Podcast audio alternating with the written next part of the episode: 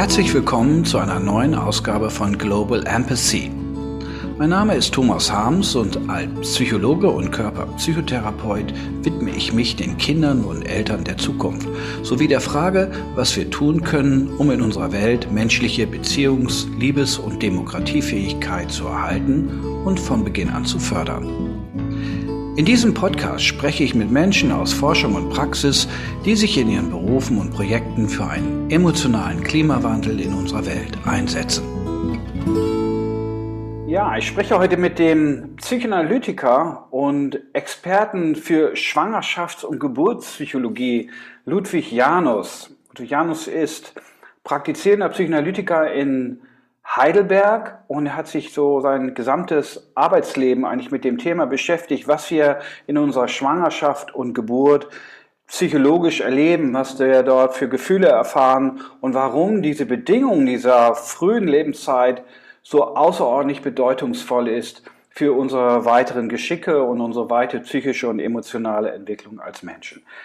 Ich freue mich heute vor allen Dingen über dieses Thema zu sprechen, weil wir uns auch über die Frage unterhalten wollen, warum diese frühe Lebenszeit und das Einsatz für diese frühe Lebenszeit eigentlich auch ein politisches Thema ist. Warum es so bedeutungsvoll ist, dass sich unsere Gesellschaft um den Schutz des Lebendigen in diesen allerfrühesten Lebens- und Entwicklungszeiten kümmert. Und darüber möchte ich heute mit Ludwig Janus sprechen. Herzlich willkommen, Lutz. Schön, dass du da bist. Ja, und ich freue mich dabei zu sein. Hm? Ja, und ich denke, du hast jetzt so viele Jahrzehnte dich um dieses Thema bemüht. Ich gibt, glaube ich, keinen anderen Menschen im deutschsprachigen Raum, der so sehr das ins Bewusstsein gebracht hat, wie wichtig diese allererste Lebenszeit ist, eigentlich die Zeit der Schwangerschaft, eigentlich beginnen mit der Empfängnis, dann über die Geburts- und nachgeburtliche Zeit hinweg, also eigentlich die gesamte frühe präverbale Zeit des Menschen. Könntest du mal diesen Zuhörerinnen und Zuhörern in einigen wenigen Worten erläutern, was ist das, diese prä- und perinatale Psychologie, für die du stehst?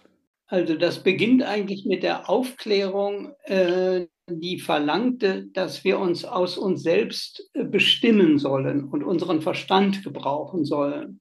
Und das war dann ein Projekt, was dann in der Literatur verhandelt wurde mit den Entwicklungsromanen und dann um 1900 von dem Herrn Freud die Aufforderung, jedenfalls bei denen, die Schwierigkeiten hatten im Leben, sich mit der Kindheitsgeschichte, ihrer eigenen Kindheitsgeschichte zu beschäftigen. Und das äh, ging gut bis zu den Problemen, äh, oder er hatte das erforscht, bis zu den Problemen, die man im dritten, vierten Lebensjahr hatte mit seinen Eltern oder dem strengen Vater oder der überprotektiven Mutter. Aber äh, dass äh, die davor liegende Zeit, die vorsprachliche Zeit, also ein Jahr, anderthalb Jahre und dann Zeit vor der Geburt, die blieb irgendwie offen. Mhm. Aber die Schüler von Freud haben sich dann dieser frühen Mutterdimension äh, gewidmet. Freud hatte den Vater-Sohn-Konflikt im, im Blick. Das war auch der gesellschaftliche Konflikt, die, der Bürger und die Obrigkeit, der Gläubige und der Papst. Und das Neue war jetzt, äh, was ist denn jetzt mit der mütterlichen Welt, die eben überwiegend eine vorsprachliche Welt ist, eine Emotionswelt, eine Empfindungswelt. Und der wichtige äh, Mann war damals Otto Rank, der sagte, diese vorsprachliche Welt lebt in unserem Beziehungsgefühlen mit Menschen und der Welt gegenüber fort. Und insbesondere lässt sich das erfassen, wenn traumatische Belastungen waren, weil die sich scharf abbilden. Also wenn ich eine wundervolle, äh, befriedigende Mutterbeziehung hatte, dann war ich einfach ein glücklicher und zufriedener Mensch. Wenn ich aber Schwierigkeiten hatte, insbesondere was er im Blick hatte bei der Geburt, wenn die Geburt mit traumatisch belastet war, dann kann mir das in meinem Leben als eine Schreckhaftigkeit bei Veränderungen wieder hochkommen. Ich kann das aber nicht jetzt, äh, äh, identifizieren. Also ich habe auf einmal Angst beim Examen oder bei irgendeiner anderen Veränderung. Und das ist die Angst, die ich bei der Basisveränderung der Geburt hatte. Und das können wir heute reflektieren. Ich sage noch einen Satz dazu. Erst 1949 ein amerikanischer Analytiker, Nando Fodor, hat äh, gefunden und beobachtet, dass auch vorgeburtliche Belastungen Nachwirkungen haben. Also zum Beispiel eine depressive und unzufriedene Lebenseinstellung. Äh, das kann äh, geprägt sein durch Erfahrungen vor der Geburt und das wird das Gebiet, die Erlebnisbedeutung vorgeburtlicher und geburtlicher Erfahrungen, das Gebiet dieser pränatalen Psychologie, das ist das Label dafür. Mhm. Okay, aber das bedeutet, ein ungeborenes Kind nimmt quasi an der gesamten Gefühls- und Erlebniswelt seiner Mutter teil. Es partizipiert sozusagen an den ganzen Geschicken, an den Glückseligkeiten und den schönen Stimmungslagen, aber eben auch an einer vielleicht chronisch vorhaltenden Depression oder einer Niedergeschlagenheit, die durch Verlust des Partners, durch Kriegszustände oder auch durch Gewalterfahrungen hervorgerufen wird. Und es gibt quasi eine Art Prägung dadurch bei dem Kind. Genau. Also wie, wie können wir uns das jetzt vorstellen, auch Sie als Psychoanalytiker? Wie hast du das als Psychoanalytiker so äh, erlebt in deiner Arbeit? Wenn Menschen jetzt mit solchen Hintergründen, zum Beispiel einer Lieblosigkeit und ein Unwillkommensein in der Schwangerschaft, wie drückt sich das jetzt konkret aus bei den Patienten? Also das, äh, wie ich schon sagte, bei den äh, traumatischen Elementen, das, wirkt, das kann man gut identifizieren. Also ich hatte einen Patienten, der gewissermaßen also der nicht nur depressiv war, sondern sich das Leben nehmen wollte. Es hatte irgendwie das Gefühl, es ist besser, wenn ich nicht da bin. Und da war ich eigentlich mit meinem psychoanalytischen Latein ähm, am Ende und habe gesagt, ich muss mit seiner Mutter sprechen. Und dann habe ich mit der Mutter gesprochen und die hat gesagt, warum fragen Sie mich erst jetzt? Der war schon länger in Psychotherapie vorher gewesen. Und dann berichtete sie, am Ende des Krieges mit drei Kindern wurde sie schwanger, der Vater war aus dem Krieg zurückgekehrt und verließ sie sofort. Sie saß in einer extremen Notsituation mit drei Kindern und ihr sehnlichster Wunsch war dieses Kind, dass dieses Kind nicht sein soll, nicht sein darf. Und diese primäre Ablehnung hat er, das, das, was Sie als Kind erfahren, können Sie nicht reflektieren. Sie können nicht reflektieren, meine Mutter ist in einer Notsituation, da muss ich auf sie Rücksicht nehmen und so weiter, sondern das ist, ja, ist, ist besser, ich bin nicht da. Also, und äh, das äh, trug er in sein Leben und in Belastungen. Er hatte bestimmte Belastungen im Examen oder in, dem, in seinem Studium da brach das dann wieder durch. Die Mutter hatte mir gesagt, er war als Kind ein Sonnenschein, als ob er das gewissermaßen alles äh, im Untergrund halten wollte, aber in der Belastung der Verselbstständigung und der, äh, dieser lebensgeschichtlichen Belastung kam das dann äh, wieder hoch. Und es war entscheidend wichtig, dass dieser Zusammenhang geklärt wurde.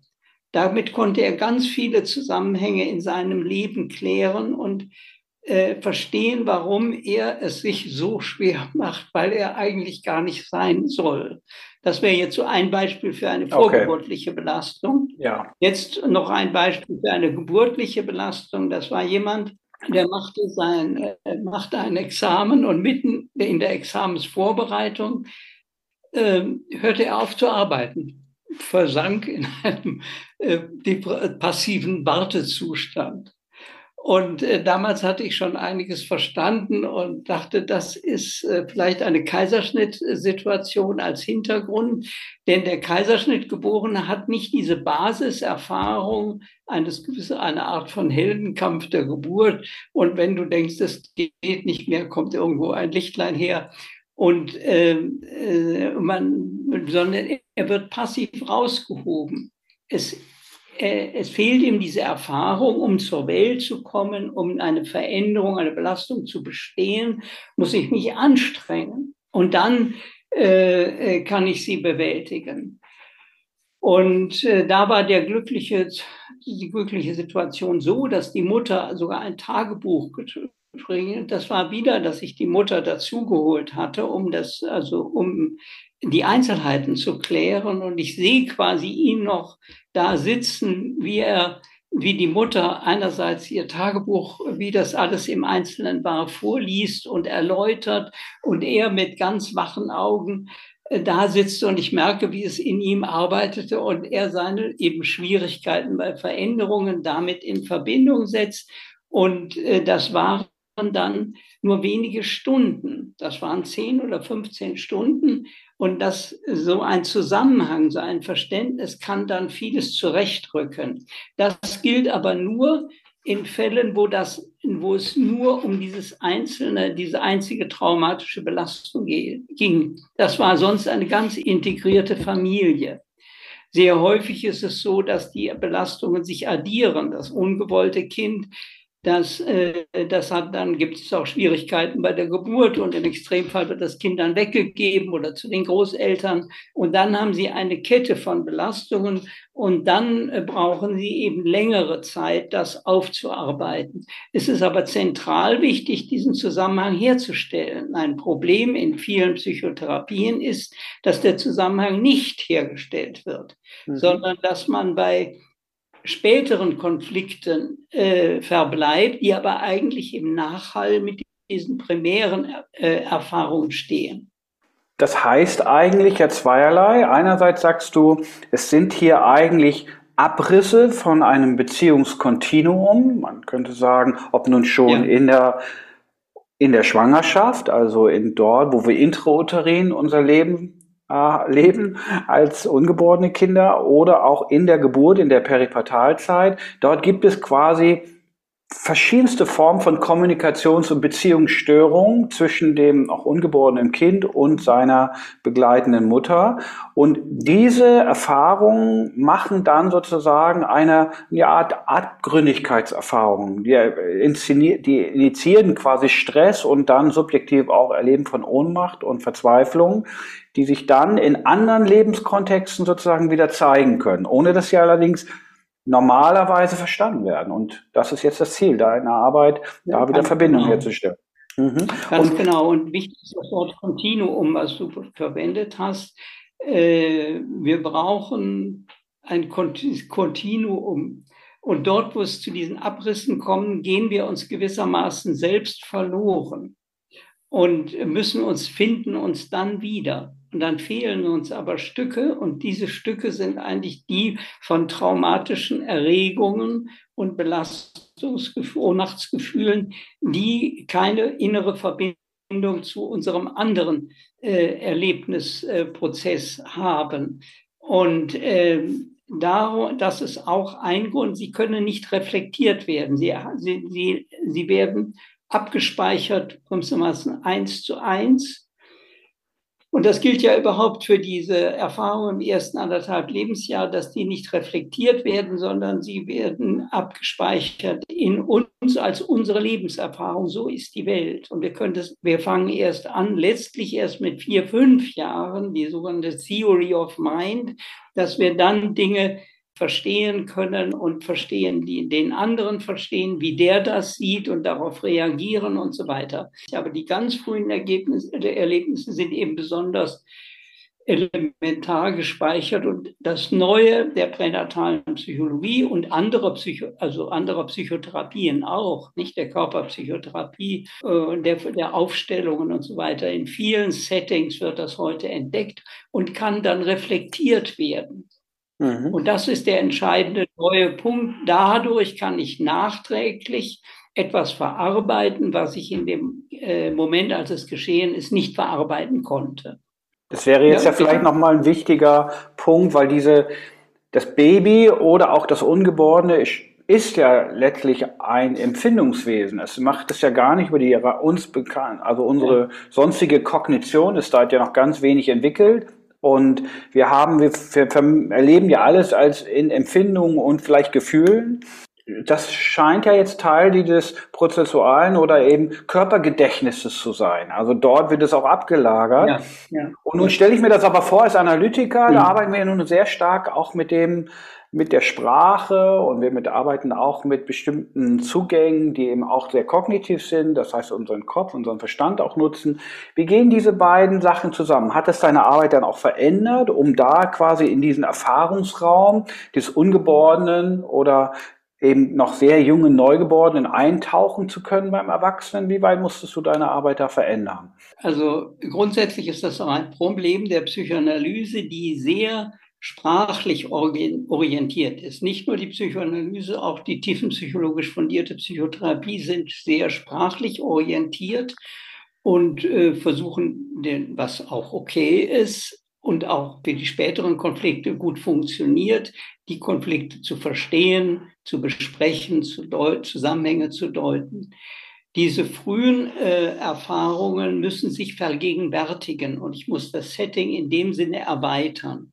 Und damit mhm. hat die etablierte Psychothera Psychoanalyse und Psychotherapie ein großes Problem. Und darum ist diese wenn man will, Psychotherapie vorsprachlicher Erfahrungen aus der Psychoanalyse ausgewandert in die humanistische Psychologie. Das ist eine äh, Form von, äh, wenn man will, wachstumsorientierter Psychotherapie, wo sich dann die Erforschung dieser frühen Zeit, die in der Psychoanalyse begann, dort aber gewissermaßen wieder abgewiesen wurde, äh, weiterentwickelt hat. Das verbindet sich mit den Namen von Arthur Jadov, Stanislav Grof, William Emerson, Reich und anderen. Und jetzt könnte man sagen, es kommt wieder in die Psychotherapie oder diese äh, scharfe Trennung der Psychotherapiefelder, die wir früher hatten, mhm. also in den, noch in den 30er, noch in den 50er Jahren, da Psychoanalyse, Körperpsychotherapie, Tanztherapie, Atem Therapie, diese Felder lagen alle auseinander und, und wir müssen die heute zusammenführen. Und äh, wenn man so will, die Körpertherapie kann von der Psychoanalyse manches lernen. Die Psychoanalyse kann sehr, sehr, sehr viel von den Regressionstherapien, Körpertherapien äh, und anderen äh, lernen. Und wir haben Gott sei Dank, äh, nimmt diese Dissoziation der Psychotherapie äh, Felder ab aber äh, aus diesen Gründen bezeichne ich mich gar nicht mehr so gerne als Psychoanalytiker, sondern mehr als äh, Pränatalpsychologe oder Psychotherapeut, äh, okay. ohne mich jetzt da auf eine Schule festzulegen. Und die Arbeit jetzt in dem psychoanalytischen Rahmen bedeutet, dass ich äh, nicht, die, die, äh, die inneren Empfindungen, wie du das eben gesagt hast, zulasse ein Problem der psychoanalytisch orientierten Psychotherapie, dass zu schnell gesprochen wird. Der Patient mhm. sagt, ich kriege keine Luft mehr. Dann wird gesagt, äh, sie fühlen sich sicher eingeengt durch ihren strengen Vater oder etwas oder durch meine Gegenwart oder so. Und dann wird geredet darüber. Und dann äh, das Entscheidende wäre dann, das äh, da hineinzugehen in dieses enge Gefühl. Und das würde der Körperpsychotherapeut oder der Regressionstherapeut, der würde ganz viel Zeit mit diesem enge Gefühl und dann können Bilder auftauchen und eventuell Zusammenhänge. Und dann können, kann man auch äh, Beziehungspersonen natürlich fragen, wie war das bei der Geburt oder als die, wie haben die Eltern sich gefunden? Oft können also Eltern oder natürlich auch ältere Geschwister, Tanten, Onkel hilfreiche Auskünfte geben und dann kann man das Bild, was hinter diesem enge Gefühl steht, äh, vervollständigen und dann kann das verschwinden, oft überraschend schnell. Manchmal bei diesen multiplen Traumatisierungen ist es, dauert es sehr lange. Dann kann mhm. das enge Gefühl für ganz viele stehen. Mhm. Dann kommt einfach der, der, die innere Verarbeitung in Gang. Ja. Okay, das bedeutet ja. aber ja diese Ausgrenzung dieser prä- und perinatalen Psychologie, das heißt diese Beschäftigung mit der Schwangerschafts- und Geburtserfahrung des Menschen aus dem Feld der klassischen Psychoanalyse hat ja dann auch ein bisschen damit zu tun, dass eben diese Erlebensorientierung und auch die Körperorientierung eigentlich zwingend notwendig werden. Ne? Man muss ja eigentlich sagen, man braucht ja eigentlich das Körpererleben und dieses Empfindungsgeschehen ganz stark, genau wie du es gerade beschrieben hast, um da einzutauchen. Und das ist ja eigentlich erstmal ähm, von der Grundsubstanz her der Psychoanalyse etwas fremd, sage ich jetzt mal, diese Körperorientierung und Körperbetonung. Wie, wie würdest du das sehen? Also das hat sicherlich auch hier einen Faktor, dass eine generelle Körper, ja, so Phobie so ein bisschen ja. da auch zu finden ist, oder? Ganz genau. Also äh, da meine ich, komme ich jetzt das Politische rein, zu dem wir ja vordringen sollen. Alles, was wir jetzt besprochen haben, am Einzelnen ist natürlich auch, alle haben eine vorgeburtliche Lebenszeit. alle hatten Mütter, die in schwierigen Lebens oder viele hatten äh, Mütter in schwierigen Lebenssituationen. Äh, und das darum der Umgang mit Schwangerschaft, Geburt in dieser Anfangszeit ist ein eminent politisches, hat eine politische Dimension. Dass das bisher nicht so wahrgenommen wurde, das hängt damit zusammen, dass wir aus einer patriarchalen Kulturentwicklung kommen dass also drei, vor 3500 Jahren oder ja, um 3000 vor Christus hatten, da hatten wir Ackerbau und Viehzucht und dann waren es auf einmal riesige Gruppen. Und diese Gruppen wurden dann äh, von gewalttätigen Männern zusammengehalten, weil die Gewalt die Möglichkeit war, diese großen Gruppen zusammenzuhalten. Das war aber verbunden mit der Abwertung der Frau, des Weiblichen. Und da kommen wir ja auch erst raus im 19. Jahrhundert, Ende des 19. Jahrhunderts beginnt eigentlich richtig erst die Emanzipation der Frauen, das Wahlrecht. Äh, 1949 in der Schweiz, also das können wir uns heute schon kaum noch vorstellen. Aber wenn Sie Ihre Großmutter fragen oder Urgroßmutter, äh, dann, dann können Sie da hören, wie Frau noch zurückgesetzt wurde. Zum Beispiel ein Beispiel, Freud sagt, das Über-Ich kommt vom Vater. Nein, das Über-Ich kommt von der Mutter. Und dass das in der Psychoanalyse heute noch nicht Thema ist, dass das Über-Ich eigentlich von der Mutter herkommt, was der Herr Rank eigentlich schon festgestellt hatte, das ist eigentlich ein Skandal. Das heißt, immer laufen diese patriarchalen Muster noch weiter. Und das Körperliche ist ja mit dem frühmütterlichen ganz eng verbunden. Unsere mhm. erste körperliche Erfahrung haben wir vor der Geburt, wie sich Mutter mit uns fühlt und nach der Geburt, wie Mutter mit uns umgeht. Und das geht alles über das Körperliche, 99 Prozent. Die Mutter redet auch ein bisschen dabei, aber die Sprache entwickelt sich ja dann erst mit zwei, drei Jahren. Ja. Okay, aber die Dinge wachsen zusammen. Können wir hoffen. Unser Gespräch können das befördern. Könnte dazu beitragen, dass es passiert. Das ist ganz groß politisch. Denn genau. eine Psychoanalyse, die nur redet, äh, ist schwach. Eine Psych Körperpsychotherapie, die nur fühlt und Empfindung, ist auch schwach. Wir, wir sind sprechende, unsere Körper, wir sind sprechende Körper. Ganz genau. Also da bin ich dabei. Ähm, wenn wir jetzt aber vorstellen, dass diese ganzen Konflikte, diese geburtsspezifischen Konflikte und auch Überwältigungen, sprechen wir auch von Traumata, ähm, passieren, dann passieren sie ja nicht in einem sozialen Lehrraum, sondern das sind ja Konflikte, wenn wir dann mit unseren Patienten sprechen, ja. die in bestimmten Institutionen auch stattfinden. Da könnte man sagen, da fehlt der Mütter manchmal eine helfende Hand, da gibt es zu wenig Personal, da wird geschüppt, da wird auch nicht gut kommuniziert mit diesen Menschen, da wird vielleicht auch eine, eine Apparatemedizin kommt da auch zur Anwendung, die subjektlos ist, den den einzelnen Menschen vielleicht auch nicht im Blick hat. Also, wenn das so ist, was wir hier gerade diskutieren, dass diese ganz frühen Erfahrungen solch einen prägenden Einfluss auf meine Gefühlsregulation, auf meinen späteren Umgang mit, mit Ärger und Wut, meine Art der Sozialität, meine Bindungsfähigkeit so stark bestimmen, dann müssten wir doch eigentlich sagen, wir müssen alles in unserer Welt jetzt Verfügbare tun, um diese allerfrüheste Ressource, diese allerfrühesten Menschheitsentwicklungsphasen, menschlichen Entwicklungsphasen zu schützen und zu bewahren. Mhm. Im Moment sind wir ja gerade auf einem ganz anderen Weg unterwegs. Wenn wir jetzt mal das mhm. Hebammenwesen zum Beispiel angucken. Wie, wie, wie, wie ist deine Position dazu? Also wenn du das siehst, die, die, die ja, Realität. Ein, ein wichtiger Punkt dabei ist, dass wir die, die schwierige Geschichte, aus der wir kommen, uns vergegenwärtigen. Äh, wie wenig noch meine Eltern oder mit Kind und Kleinkind-Situationen umgehen konnten. Kinder wurden allein gelassen. Man hatte gar kein Gefühl dafür, dass äh, Babys primäre Bezogenheit brauchen. Das wurde entdeckt, wenn man sich das vorstellt, von einem Herrn Baulby und anderen natürlich, äh, dass das Kind das braucht und von der sogenannten Säuglingsforschung entdeckt. Man könnte aber sagen, intuitive Mütter und Väter wussten das immer schon, aber mhm. auf einem kognitiven Ebene wurde es dann entdeckt. Und äh, man hat dann, äh, und das hat auch unseren Umgang mit Schwangerschaft, Geburt und erster Lebenszeit ja ganz fundamental verändert. Niemand würde heute seine Kinder mehr verhauen. Also zu meiner Zeit noch eine Tracht Prügel hat noch niemandem geschadet. Das wäre heute schon kriminell. Also in meiner Schule wurde morgens noch prophylaktisch ein Drittel der Klasse verhauen. Da wäre mittags der Staatsanwalt da. Mir hat ein Geburtshelfer gesagt, wenn wir das, das war schon 18, äh, 1990, heute machen würden, was wir vor zehn Jahren gemacht haben, wir Mittag der Staatsanwalt da. Also wir haben einen fundamentalen Wandel in mehr Beziehung und in mehr Empathie.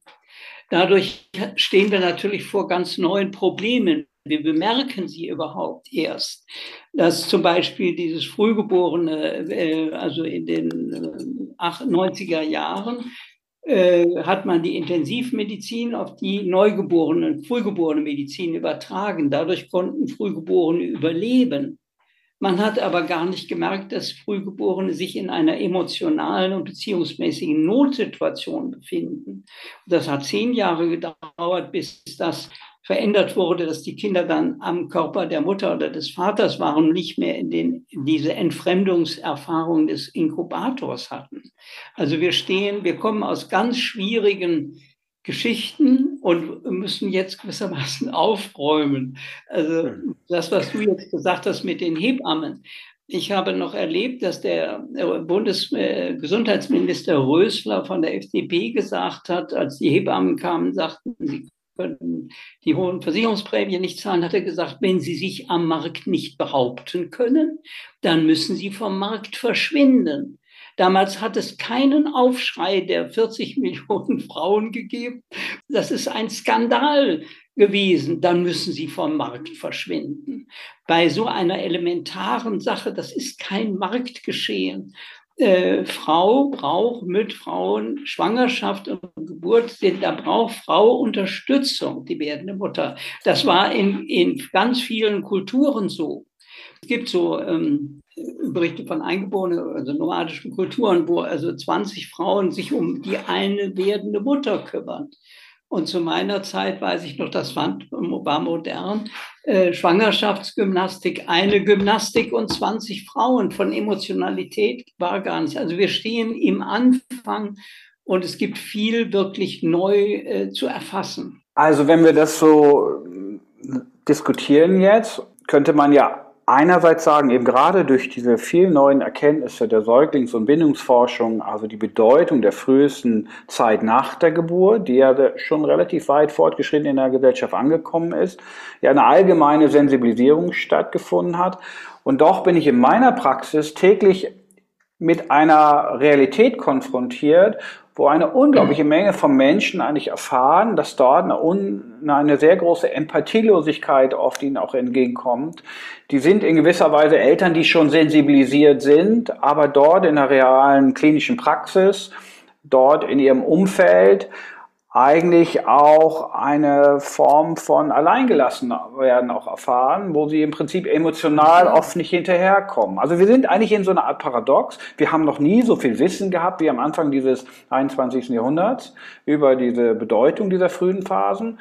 Und doch hören wir jetzt gerade im Moment sehr viel über die Gewalt, die rund um die Geburt passiert, wo Frauen Bewegungen starten und sagen, das ist gewaltvoll, was wir da erfahren, das tut uns nicht gut, da werden wir als Subjekte nicht wahrgenommen. Wie geht das überein? Wie kann das sein, dass auch auf der einen Seite so viel Mismatch passiert und gleichzeitig so viel Wissen schon vorhanden ist? Wie erklärst du dir das als Experte? Das Problem ist, früher ist der Mismatch gar nicht bemerkt worden der ist gar nicht bemerkt worden, wie ich das gerade versucht zu sagen. Wenn wir so mit den Babys umgehen, wie wir es vor zehn Jahren, dann wäre mittags der Staatsanwalt da. Der prügelnde Lehrer von meiner Schule, der hat, der, der, der Direktor gesagt, das ist okay. Es muss Zucht in der Bude herrschen. Also wir haben das gar nicht bemerkt. Heute bemerken wir es. Aber die, die Leute, Leute, die jetzt, also die werdenden Eltern, die jetzt das Problem haben, was du es gerade geschildert hast, die hatten selber Eltern noch, die eine so primäre Beziehung gar nicht erfahren hatten. Die hatten selber Geburtshelfer, Hebammen, die die die primäre Erziehung, Beziehung gar nicht erfahren hatten.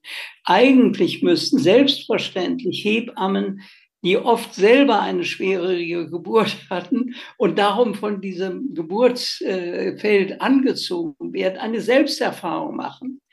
Natürlich müssten vor allem noch bis noch mehr Geburtshelfer, weil sie so bis als die Krause äh, bewaffnet sind mit Zangen und Saugglocken und, und Messern und Medikamenten, müssen natürlich alle eine Selbsterfahrung machen.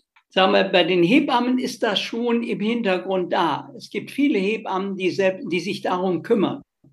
Und das ist ein ganz anderes Feld als bei den Geburtshelfern, die äh, mal, auf einem äh, humanistischen Gymnasium waren, Latein, Griechisch gelernt haben, dann haben sie diese ganze Wissenschaft gelernt und die, die, die nehmen diesen Sektor wahr.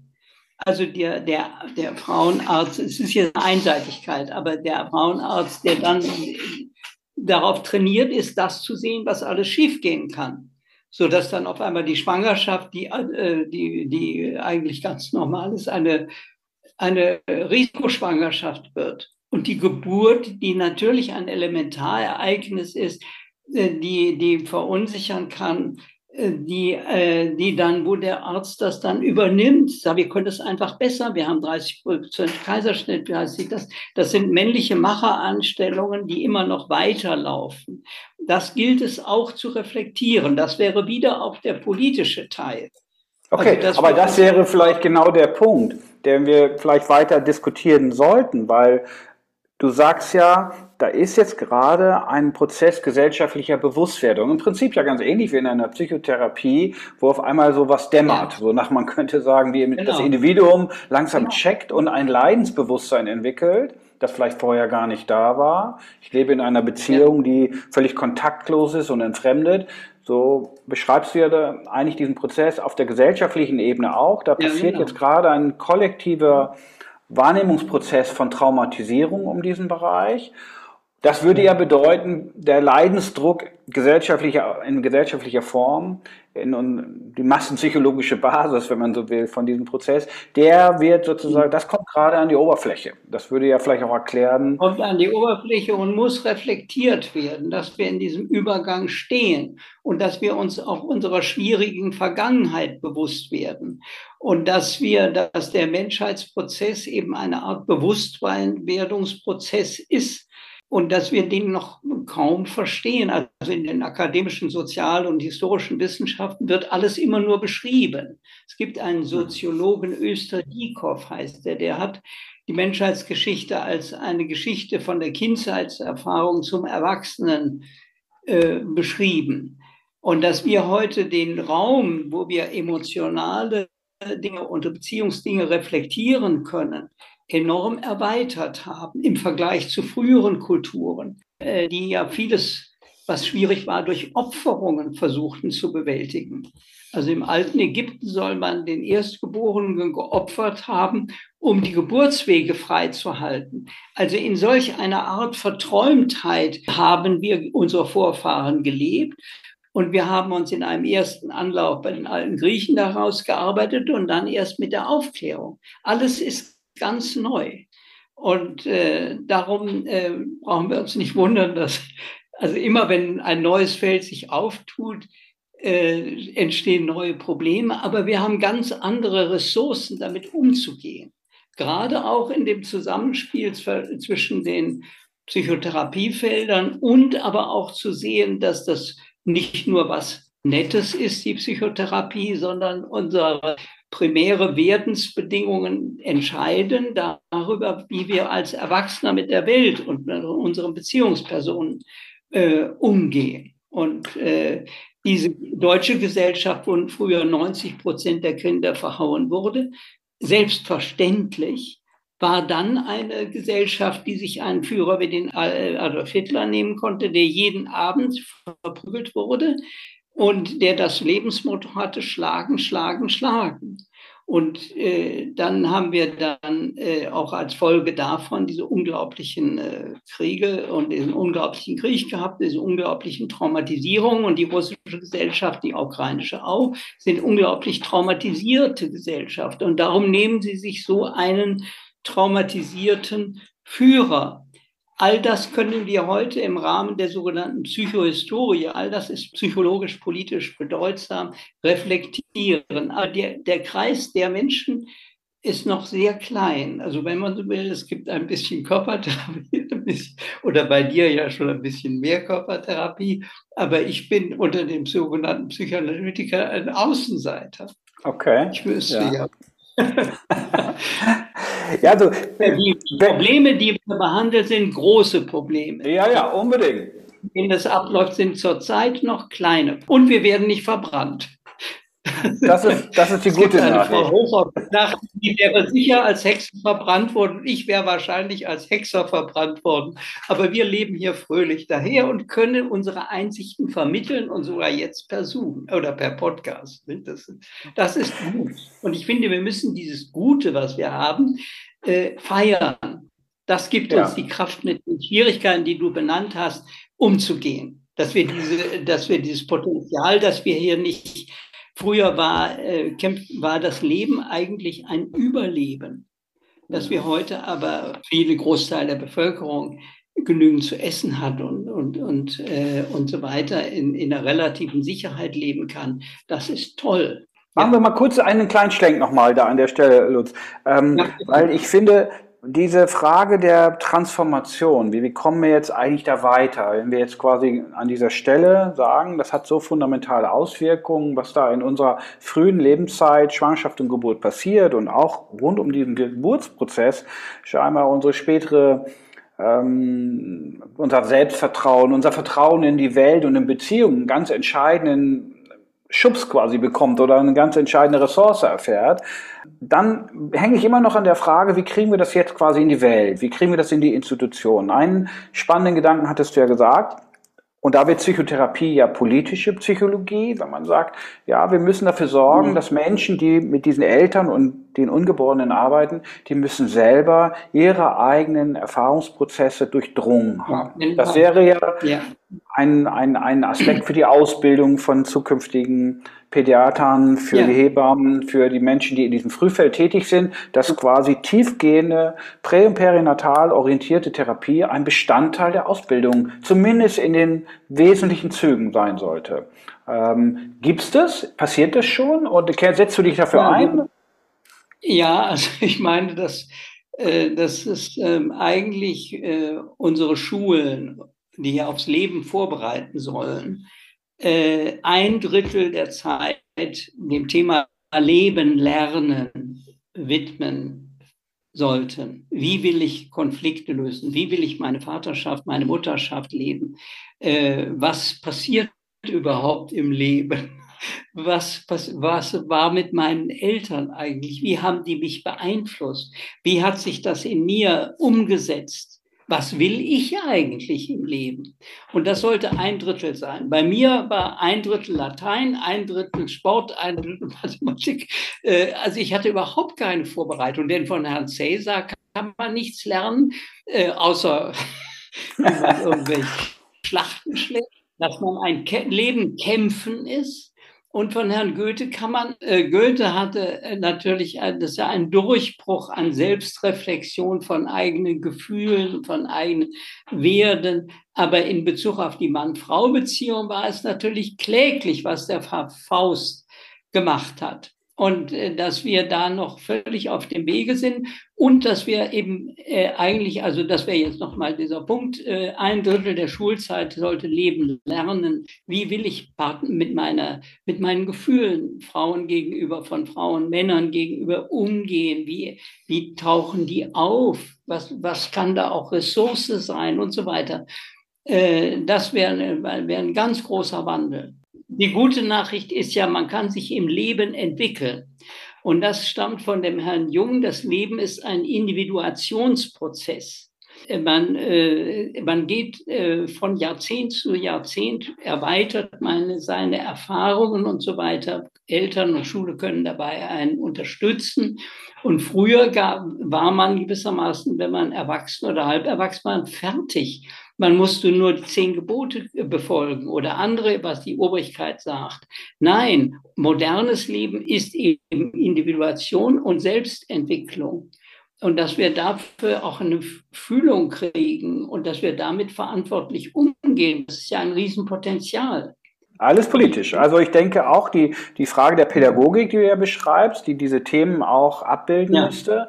Ähm, ein zweiter Teil ist ja dann auch die Elternbildung, dass man ja auch, wo haben wir eigentlich Systeme, die Eltern auf die, man könnte sagen, enorme Herausforderung auf der frühen Zeit ja. mit dem Säugling und auch den Belastungen des Säuglings, die ja sich dort auch zeigen, äh, vorbereiten. Da werden Eltern dazu angeleitet, wie sie Gefühle regulieren, wie sie ihren Stress regulieren, wenn das Kind sich bitterlich ja. mitteilt und beschwert und vielleicht auch seine Not herausschreit. Also wie, wie stehst du dazu? Glaubst du, das wäre sinnvoll, dass wir ja, also in unserer Welt so eine Art Elternführerschein oder eine genau, solche Idee? Also wir haben uns über Jahre über den Elternführerschein, gerade weil nicht nur Schwangerschaft und Geburt und Mutter und Vater werden, sondern auch die Kinder in ihr Leben hinein begleiten, ist eine Riesenherausforderung, weil ich auch immer wieder mit meiner eigenen Lebensgeschichte, meiner eigenen Babyzeit oder Kleinkindzeit oder Schülerzeit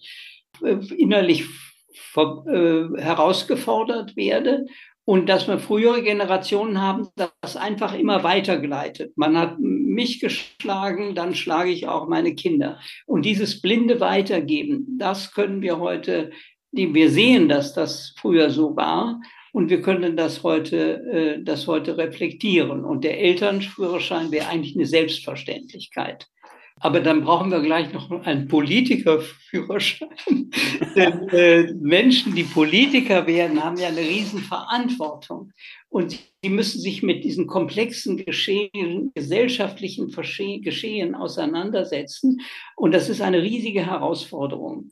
Und früher hat man gesagt, äh, die müssten eigentlich alle eine Psychoanalyse machen. Nein, äh, äh, die müssten sich mit ihrer eigenen Werdensgeschichte auseinandersetzen. Die Psychoanalyse kann eine gewisse Hilfe sein, aber sie müssten vielleicht noch mehr eine Körpertherapie machen oder eine Familienaufstellung, damit sie nicht ihre eigene Unglücksgeschichte reinszenieren, wie das im Moment in Russland geschieht, mhm. wo der Putin eben seine unglaublich traumatische und harte Frühkindheitsgeschichte mit zwei toten Brüdern, fünf toten Brüdern des Vaters, einer halbtoten Mutter und so weiter, wie er das als ein, ein wahnsinniges Lebensprogramm, er, er wird äh, er wird äh, von den Nazis gejagt und er muss die Nazis zurückdrängen. Die wollen ein Genitz. Das war die Lebensrealität der Eltern in der er seine Kindheit verbracht hat und die er jetzt inszeniert. Aber es war natürlich auch die Lebensrealität der russischen Gesellschaft,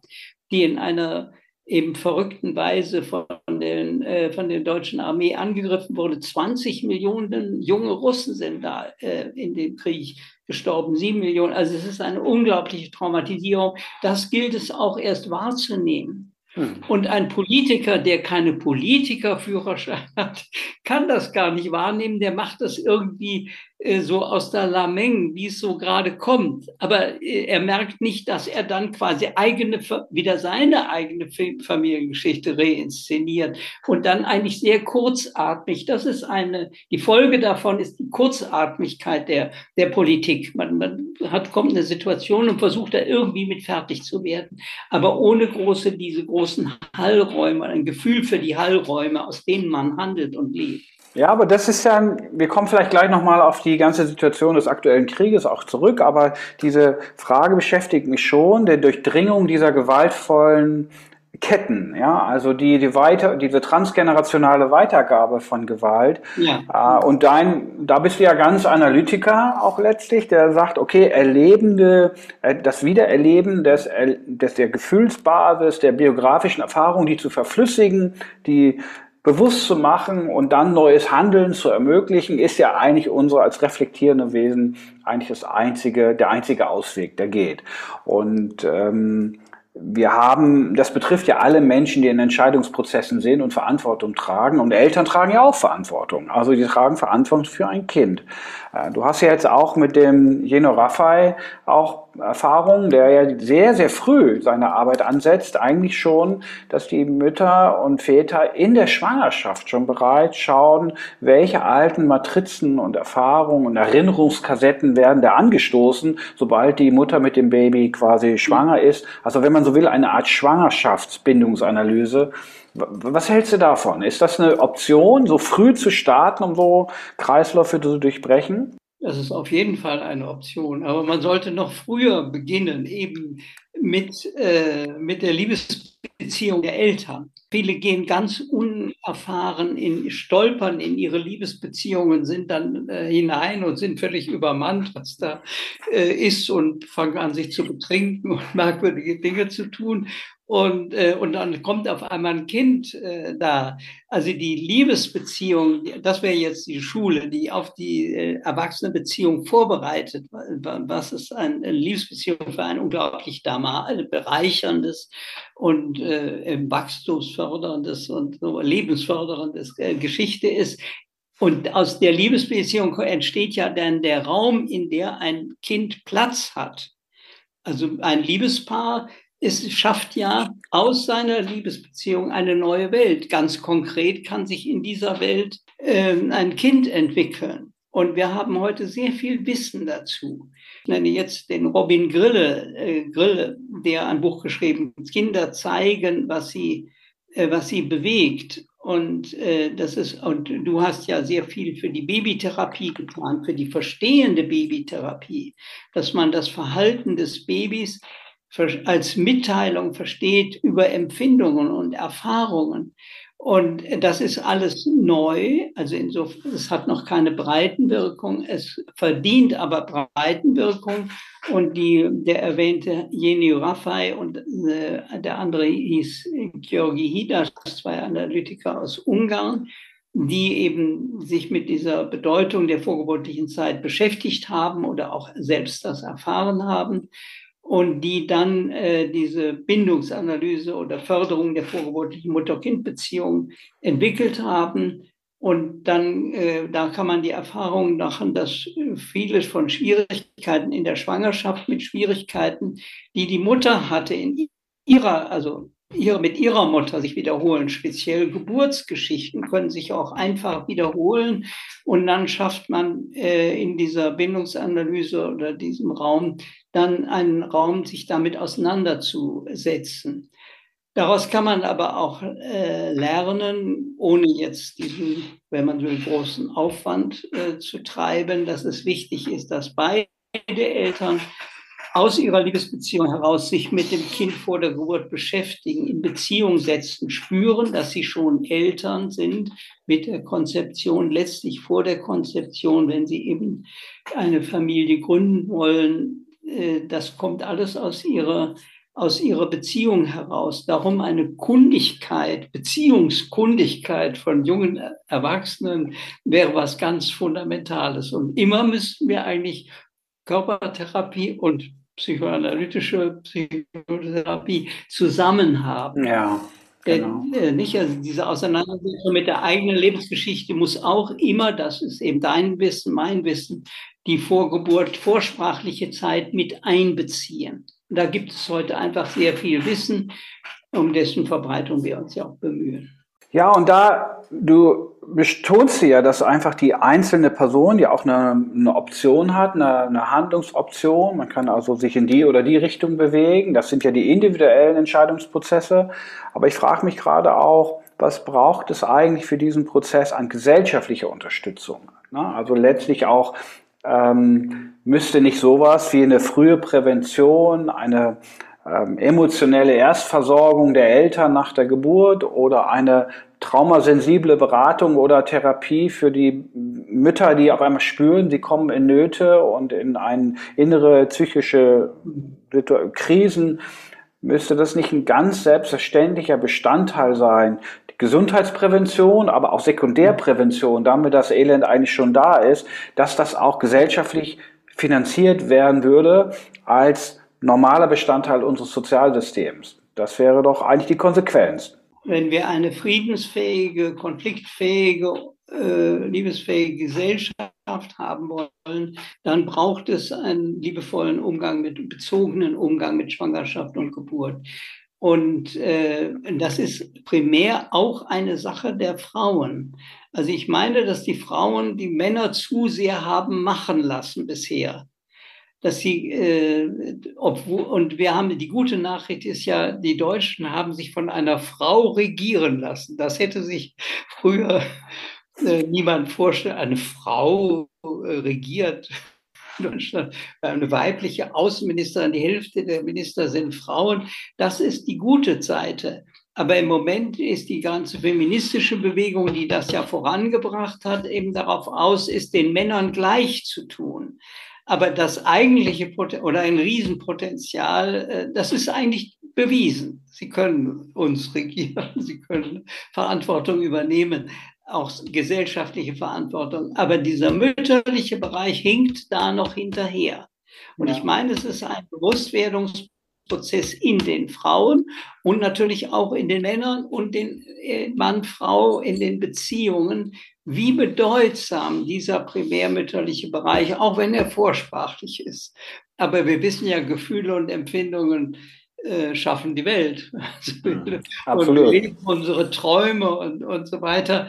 Äh, also das ist ein elementarer äh, Bereich, ein, wenn man es will, eine Art Kontinent, den wir, den wir dabei sind äh, zu erforschen, wo wir dann erst Verantwortung übernehmen können. Ich denke da gerade an die Arbeiten von der Soziologin Frau Meyer-Gräfe aus Gießen, die ja eine ganz spannende Forschung gemacht hat, nämlich den volksökonomischen Wert von früher Prävention, von psychischer Erstversorgung mal nachzuweisen. Die haben das hochgerechnet im Rahmen der äh, des Nationalen Zentrums für frühe Hilfen der Bundesregierung bei einer Studie und man hat da rausgekriegt, ja. dass ähm, die gerade bei sehr belasteten Familien der Einsatz von früher Hilfe ähm, zwar kostet, so ungefähr 30.000 bis 40.000 Euro, wenn das direkt auch nach und um die Geburt eingesetzt werden würde, wenn dort also ambulante Helfer und Sozialarbeiter und Psychologen einsetzen und einhaken würden.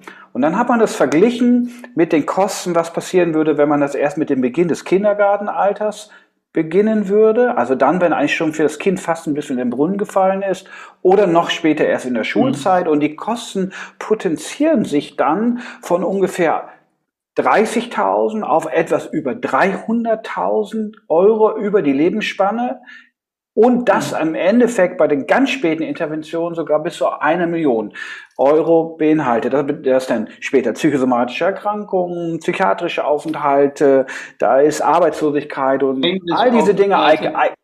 Genau, Gefängnisaufenthalte, alles inkludiert. Was ja bedeutet, was für ein Wahnsinn, wenn das so ist, müssten wir all unser Geld, und da haben wir einiges, wenn man sieht, wie viel Geld in den mhm. Militärhaushalt geht, ähm, und in andere Dinge, müssten wir doch dann dieser, dem Schutz des unneugeborenen Kindes und der Elternschaft zuführen, oder?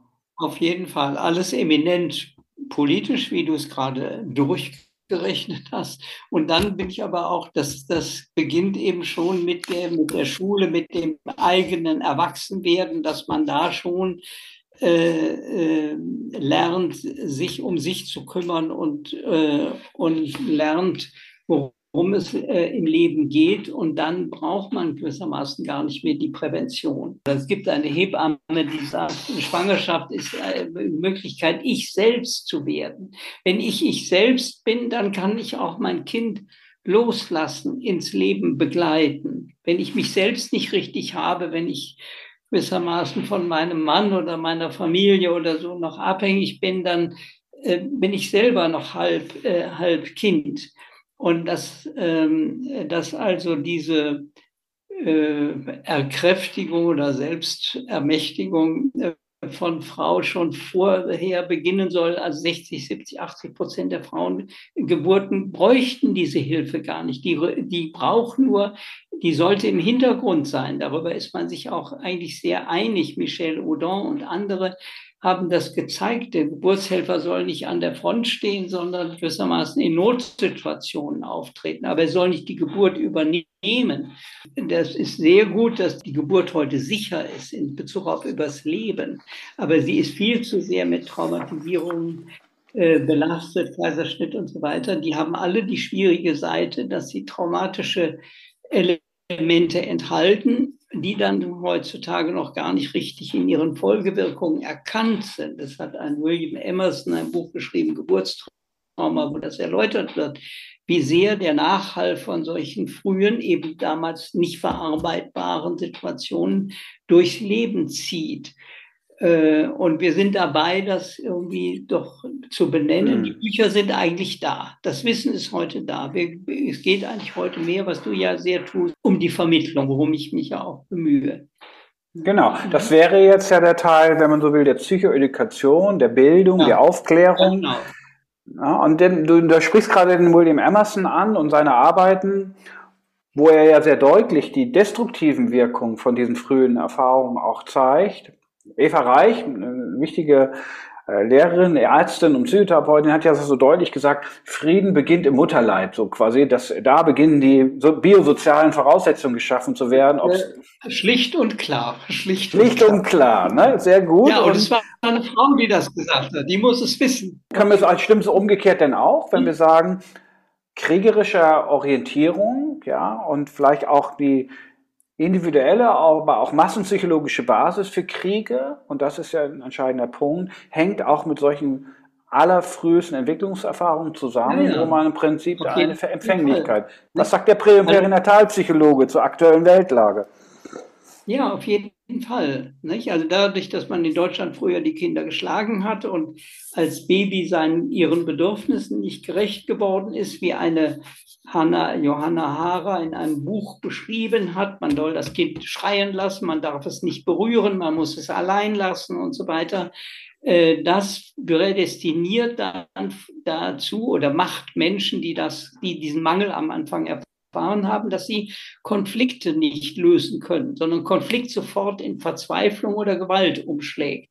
Und das ist in großem Stil jetzt äh, inszeniert sich in Russland und in, der, in diesem Ukraine-Krieg, der quasi eine Wiederholung eigentlich von dem, was von Deutschland ausgegangen ist. Äh, Deutschland, die ja, dieses alte Deutschland hatte ja gar keine konstruktive Elternbeziehung, nur also pädagogisch auch von außen, aber nicht von den Beziehungen her. Und das äh, äh dass dann äh, besteht keine Möglichkeit, wirklich sich mit Konflikten innerlich auseinanderzusetzen, sich in andere wirklich einzufühlen und so weiter. Und äh, dann kommt es zu diesen Kriegshandlungen. Und letztlich ist der äh, Putin-Krieg eigentlich ein Kleinformat im Vergleich zu dem deutschen Krieg.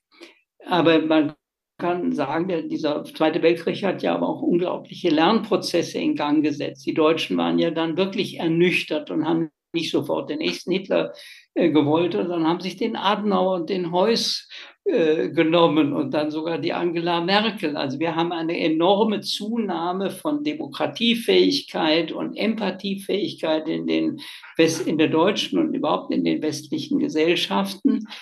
Und äh, bei Putin geht es nur um Wiederherstellung eines Imperiums, aber nicht um die Weltherrschaft. Und das, äh, die, die große Chance ist natürlich heute auch diese ungeheure Informiertheit, dass, äh, dass heute alles im Fernsehen abgebildet wird und dadurch Menschen wach werden können, beobachten können, ihr Schlüsse ziehen können. Und obwohl die ganzen öffentlichen Diskussionen wie ein Tohu Wabo erscheinen, ist es, äh, finden doch da dauernd Lernprozesse statt. Während früher äh, man könnte ja sagen, die Deutschen wie völlig umnachtet dann in diesen Zweiten Weltkrieg hineingegangen sind. Und dann, wenn der Führer sagt, wir greifen, wir, wir erklären jetzt Amerika den Krieg, dass man dann sagt, ach ja, wenn der Führer das meint, dann, wir haben ja jetzt gerade Russland den Krieg erklärt, dann können wir auch doch Amerika den Krieg, dass die Leute den Wahnsinn nicht gemerkt haben. Und heute, Putin versucht sich ja auch abzuschirmen, aber ich glaube, heute gibt es viel mehr Kanäle, doch den Wahnsinn zu merken und zu spüren. Das ist jedenfalls die Hoffnung. Ja, zum Thema vielleicht Hoffnung nochmal zum Schluss. Ähm, wir haben ja eine deutliche Veränderung auf vielen Ebenen. Es gibt Einsatz, wir haben das frühe Bonding, wir haben sehr viel Einsatz für die Stillförderung. Wir haben insgesamt vielleicht jetzt eine ganz gesellschaftliche Bewegung der, des, des, der, der bindungsbasierten Kindesbegleitung, das Attachment Parenting. Mhm. Das sind ja Dinge, wo man sagen könnte, diese kollektiven Traumatisierungen werden da zurückgefahren und in der, in der, zumindest haben sie die, das Potenzial dazu ja. und es werden Ressourcen geschont. Kann man da jetzt schon im Umkehrschluss ziehen? Du bist da ja ähm, auch sehr realistisch dass daraus in der Zukunft, vielleicht in ein oder zwei Generationen, ein Potenzial erwächst. Siehst du es da mit deiner, deiner Aussicht? Du bist jetzt äh, schon ein sehr erfahrener Mann und hast jetzt viel erlebt. Also und vielleicht zwei bis vier Generationen, aber ich glaube, es geht in diese Richtung, denn niemand hätte von diesem Hitlerstaat, von diesem unglaublichen Gewaltgesellschaft, eine Killergesellschaft, gedacht, dass der 50, 80 Jahre später von einer Frau regieren könnte. Also die Lernprozesse sind auch erstaunlich.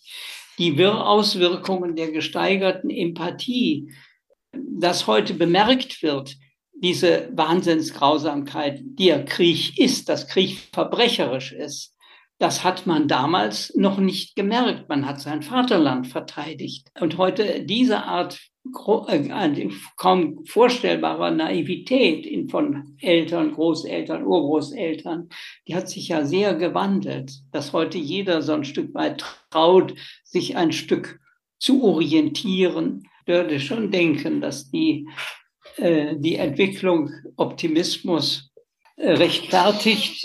und wir brauchen all diese Dinge, die du tust, die ich versuche zu tun, die wir hier besprechen um mit der zugenommenen Komplexität gesellschaftlicher Prozesse fertig zu werden.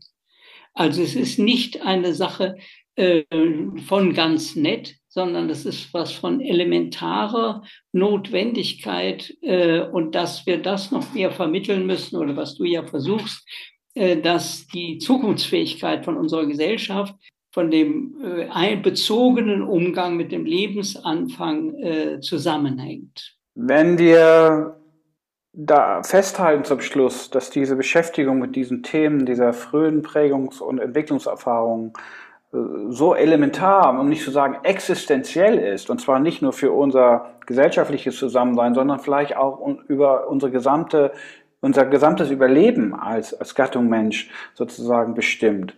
Ähm, mhm. Und du hättest die Möglichkeit, mal zwei Stunden mit dem Bundeskanzler zusammenzusitzen und mit ihm über dieses Thema zu reden, was würdest du ihm besonders raten? Was würde wäre dein Rat an Olaf Scholz?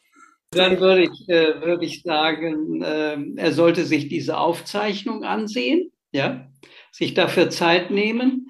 Dann sollte er äh, seine Kultusminister von den Sendern einbestellen und denen sagen, dass sie ein Drittel der Lebenszeit äh, äh, ein Drittel der Lern Schulzeit soll für Leben lernen eingesetzt werden. Und dann, äh, weil der Lebensanfang so wichtig ist, dass man dass neben dem Tierschutz, den wir haben, die sichere Geburt als ein Grundgesetzrecht einführt und dass man die Ressourcen, die dafür nötig sind, äh, bereitstellt. Und das wäre die, die, äh, der Elternführerschein, die, die Ausbildung, der psychologische Ausbildung der Hebammen, der Geburtshelfer und so weiter, alles, was man da weiß, dass äh, Frauen in ihrem ursprünglichen Potenzial als Mütter äh, als Gebärerin von Kindern und so weiter wirklich innerlich verfügen. Also diese beiden Sachen, die Schule verändern und den primären Umgang äh, verändern. Und dann wird das Gespräch das wäre die Kurzfassung jetzt. Und dann soll er die Aufzeichnung angehen. Sehr gut. Also, das ist doch ein tolles Schlusswort für unser Gespräch. Danke dir erstmal, Ludwig, für dieses tolle Gespräch und auch über dein, du hast einen riesen Erfahrungsschatz und ich weiß, wir hätten noch viel länger sprechen können über all diese Dinge. Aber ich glaube, wir haben jetzt mal ein paar ganz entscheidende Punkte auch berührt. Wo kann man mehr über deine Arbeit erfahren? Wo dürfen Menschen sich hinwenden, wenn sie mehr über die Bedeutung der Prä- und Perinatalzeit erfahren wollen. Ihr habt einen Verband, ihr habt auch einen Verein. Wo kannst du vielleicht die... Also wir haben eine Gesellschaft für pränatale Psychologie, die die Webseite www.isppm.de hat, also International Society for Prenatal and Perinatal Psychology and Medicine, also ISPPM Dann gibt es eine Webseite von mir, Ludwig-Janus. Und dann gibt es im Amerika, im Amerika eine, in Nordamerika eine Gesellschaft birthpsychology.com.